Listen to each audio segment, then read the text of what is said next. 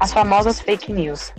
Com a chegada da tecnologia, as notícias atuais estão de fácil acesso, pois basta possuir um simples celular com internet para saber tudo que há de novo no Brasil e no mundo. Entretanto, no meio desse mar de notícias há mentiras e falsidades. Com isso, manipuladores e hackers estão sempre na área postando e repassando tudo o que há de entrevista As redes sociais é algo globalizado, pois atende a grande parte da população mundial. Existe muita gente manipuladora, que gostam de utilizar este meio de forma inconsciente e negativa.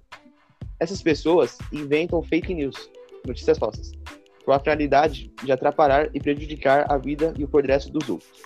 E por fim, voltam-se para o seu próprio interesse pessoal. Entrevista 2, Kathleen.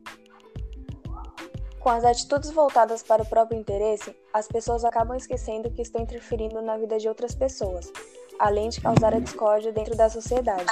Por isso, é importante pesquisar tudo antes de passar a notícia para frente. Devemos nos orientar para saber se a notícia é verídica. Entrevista 3, Guilherme. Portanto, é de extrema importância tratar desse assunto no meio escolar. O Ministério da Educação deve incluir esse tema fake news nas escolas por meio de palestra ou aulas comuns, incluindo-as incluindo nas grandes escolas. Tratar esse assunto com adolescentes ajuda a moldar o caráter do cidadão desde cedo, para ensinar a sociedade a espalhar falsas notícias agradável e educar ajudará as pessoas a não inventarem falsas notícias e também não repassarem determinadas informações sem antes pesquisar sobre